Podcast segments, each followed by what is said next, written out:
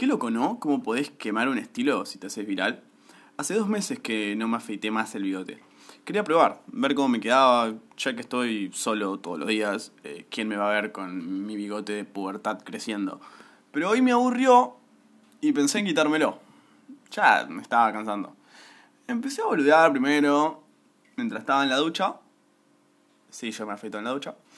Y me lo iba haciendo más cortito, cada vez más cortito. O sea, no me lo saqué de una para probar estilos, ¿viste?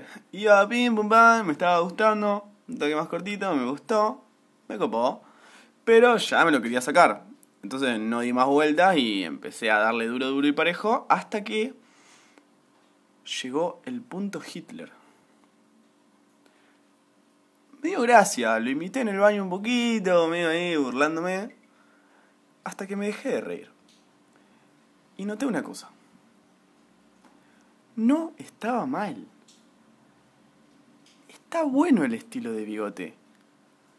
Su, única maldición es estar asociado con el Führer. O sea, Hitler quemó un estilo de, de, bigote. Lo quemó. Nadie lo puede usar.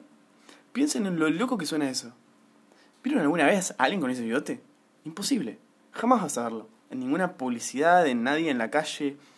Ese bigote está cancelado. Es una paja porque no está mal realmente, está bueno. Me pregunto si pasará lo mismo dentro de unos 20 o 30 años con el peinado flequillo de Justin Bieber 2010. Al paso que va puede ser, ¿eh? Porque ya pasaron 10 años de ese corte y todavía nadie lo copia. ¿Habrá algún valiente que se deje el corte de Justin dentro de 20 años? Así como yo que a partir de hoy me voy a usar el bigote de Hitler. Bueno, bueno, lo estoy pensando todavía. Igual el barbijo me lo tapa.